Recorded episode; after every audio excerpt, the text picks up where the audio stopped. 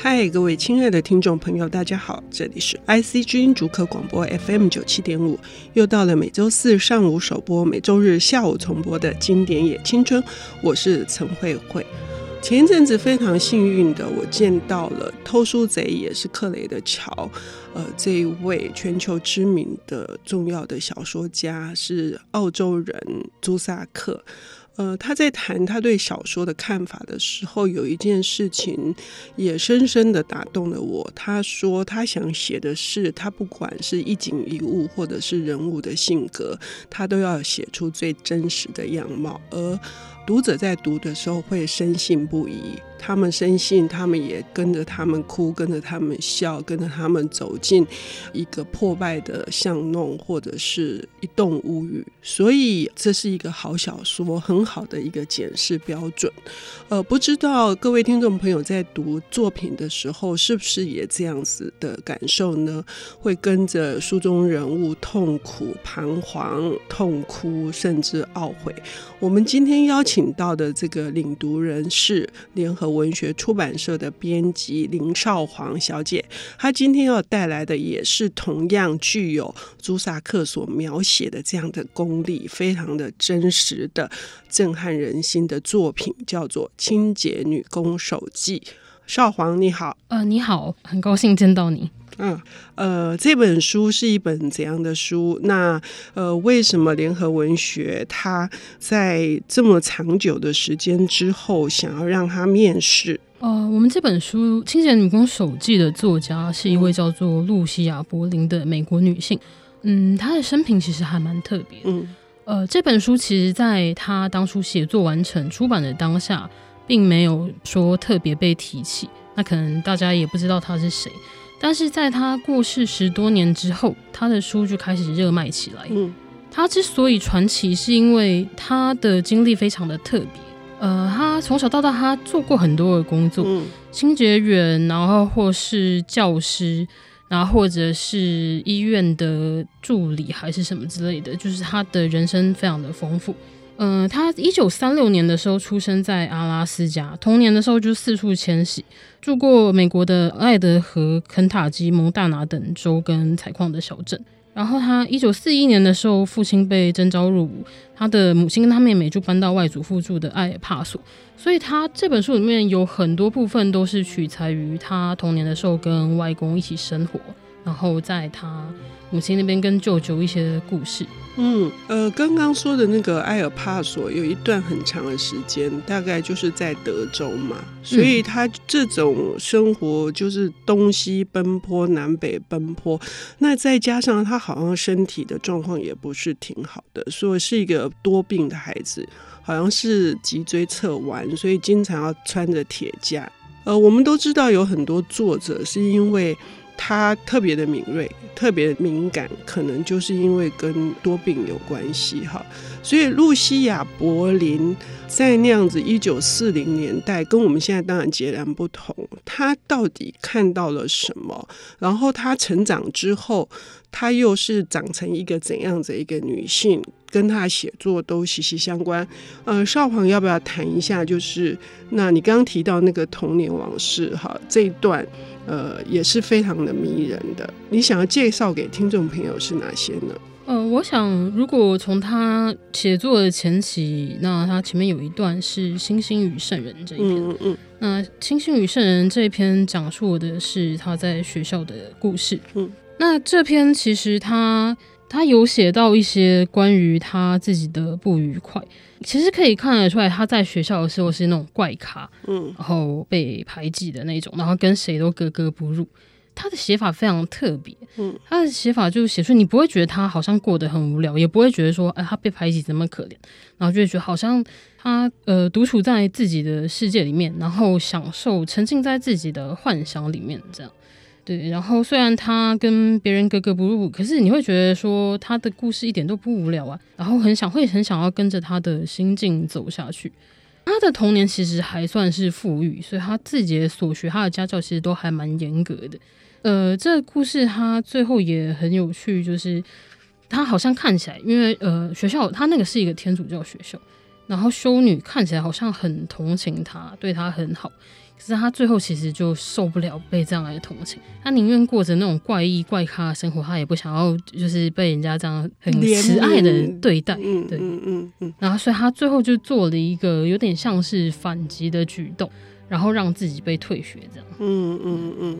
你说那个星星与圣人，它是一个怎样的意涵呢？为什么圣人是指的是这个呃想要付出更多关爱的这个修女吗？圣人也有可能是天主教徒这个身份，嗯，天主教徒这个身份。然后，因为他那时候去聊到他的脊椎侧弯，然后他必须带一个支架，嗯、然后那个支架就他们就让他觉得好像。自己背负了一个十字架在身上，这样。嗯嗯嗯，呃，也就是说，这个是一个他的身份跟他所受的教养是无法融入那个学校的生活的。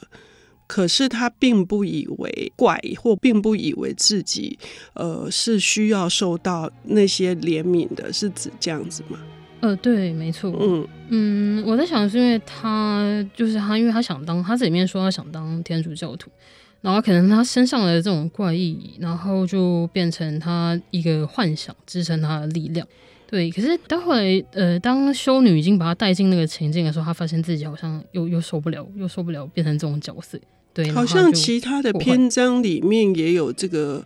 也有类似这样的描写，就是说，当他一旦这也是我在读这本书里面经常感到非常意外的，他的独特的写作风格，就是他会突然有一个很大的反转，就是他故事在告诉你，你跟着他的心情去走的时候，你原来以为他就会因此而跌入一个绝望的深渊，可是他确实又反击了。这是《星星与圣人》，那么其他的篇章也一样可以把。呃，你觉得露西亚·柏林她的独到之处也可以彰显出来的吗？嗯，其他的篇章，像我当然觉得最精彩的还是他主打的这篇《清洁女工手记》。嗯，嗯对，因为其实我们一般好像很少有小说是以清洁女工的视角去描写，然后它还是带有一点黑色幽默，然后有点嘲讽，有点诙谐。嗯，就是他明明好像他明明做的事情很无聊。可是他可以用他的笔调让他活灵活现。嗯，我们先少华，我们先等一下哈。嗯、就是说，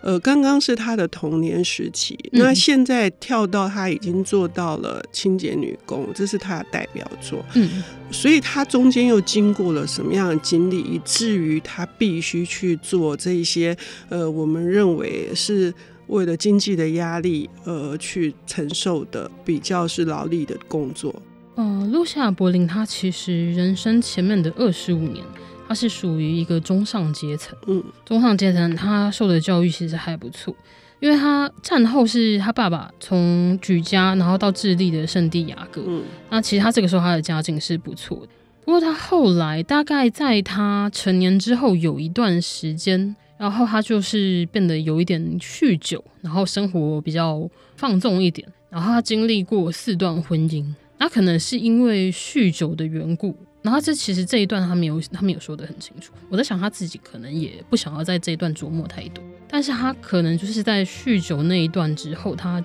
开始经历了接触了比较多中下阶层的工作。可是正是这一段比较复杂的人生经历，才构成了这本小说。因为这本小说大部分其实描写的都还是他呃接触那些复杂的人群，然后粗鄙的人群，平凡的人物。的创作，嗯嗯嗯，呃，我们刚刚听到少皇介绍这一本，大概是四零年代出生的这个重要的短篇小说作者露西亚·柏林，她的代表作《清洁女工手记》，提到了这个她独特的个性跟人生经历。呃，我们接下来要休息一下，等一下再回来听这本《清洁女工手记》的更深入的细节。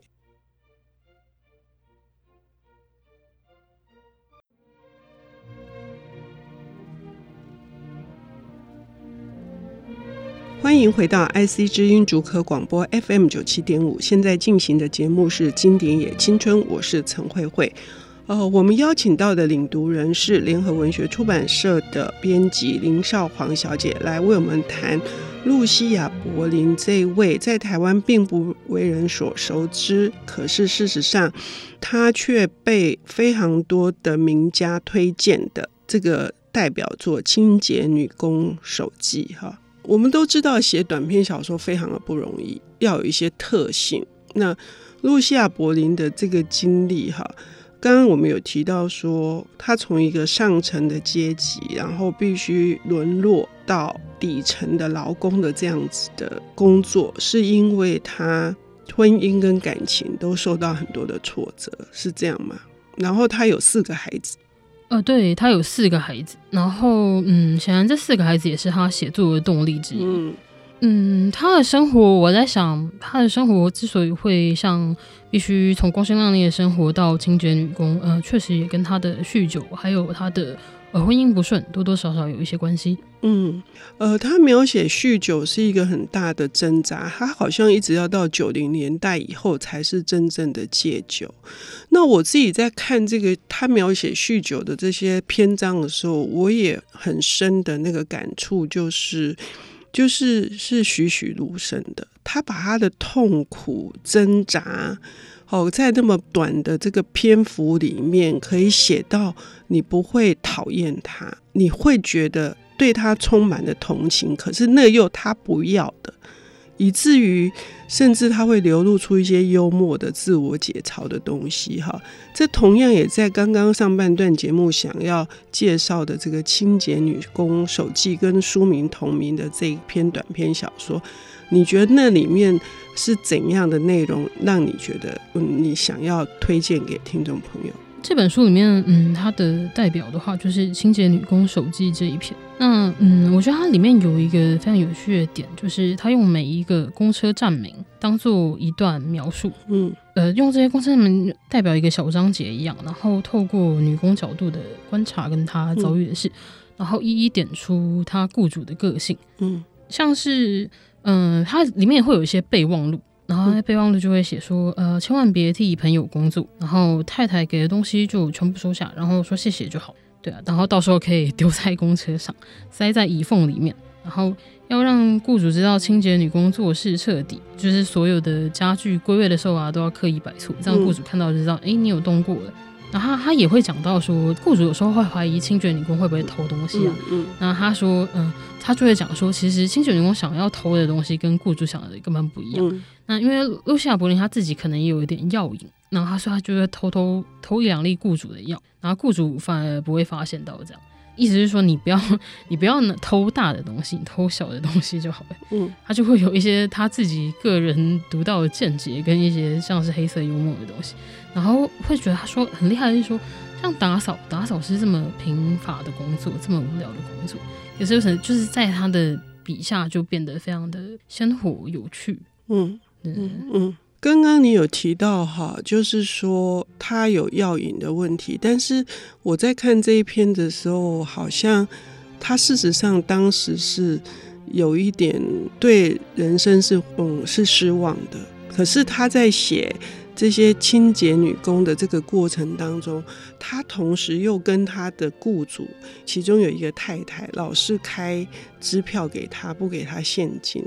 呃，这个。他们之间的那个感情，就是他已经超越了一个只是受雇的去打扫房子的这样子的工人了。对，他其实跟雇主，他其实跟有些雇主也是有感情的。嗯，其实我在想，你对于就是作者，作者对于自己要写的东西，即使他是用一种比较尖酸的角度去描绘他们，可是他多多少少还是会带有情感，他才有办法写。然后像他，嗯、呃，人生中其实很多痛苦的经历，都最后变成他写作的养分，充斥在他每一本书里面。嗯嗯，嗯。另外有一篇，呃，跟清洁女工事实上可以呼应的，是他有一句话非常好，他说：“其实打扫一间房子就好像打开一本书哦。”那一篇就是他去到一个。嗯，往生的已经过世的一个黑人邮差家里面，然后去把这些遗物整理出来。好，这一篇也可以看得出来，他是怎样在对待他的工作，即使是一件苦差事，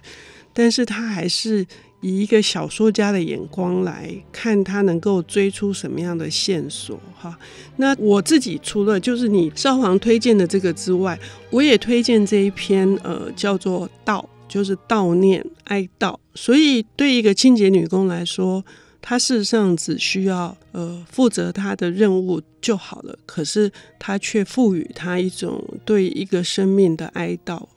呃，那样子的意义。那另外还有哪些篇章是少皇想要推荐的？有一篇是 H.A. 莫尼汉医师，然后他这一篇是在讲他外公当牙医的故事。嗯、那嗯、呃，这篇我觉得他很有趣的是，因为外公帮所有的人拔牙，可是他没有办法帮自己拔牙，那所以他当时就要年幼的露西亚·柏林帮他拔牙。然后，呃，这篇让我觉得有趣的时候，就是说，嗯，他让一个小孩帮他拔牙，那那那个过程其实还蛮血腥的，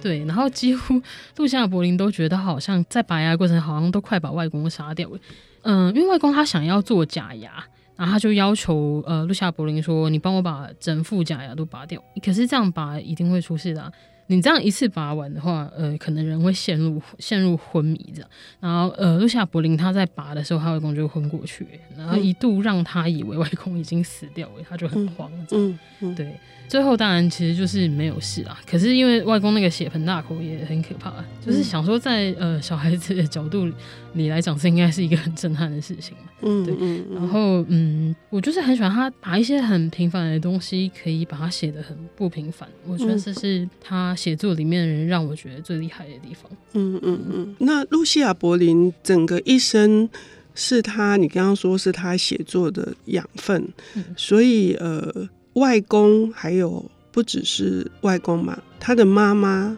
或者是他的妹妹，也是这本书里面一个很重要的篇幅。这个部分你要不要也介绍一下？像这个的话，他这边有一篇是妈咪，然后他就是跟他妹妹聊起来，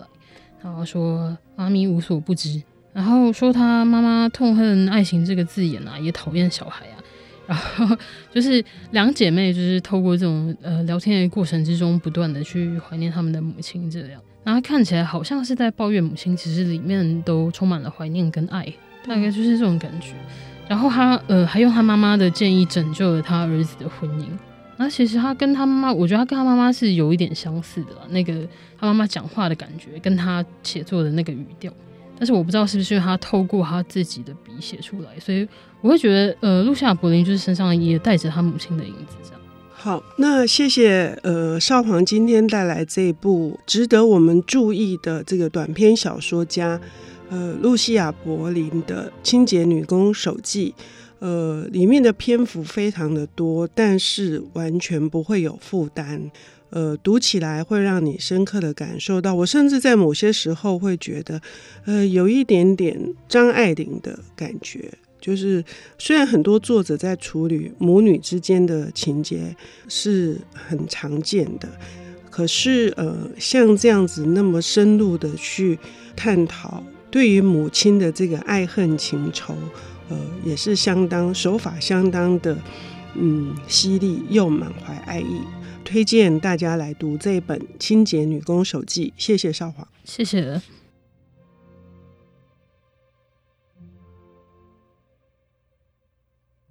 本节目由 IC 之音与瑞木读墨电子书联合制播，经典也青春与您分享跨越时空的智慧想念。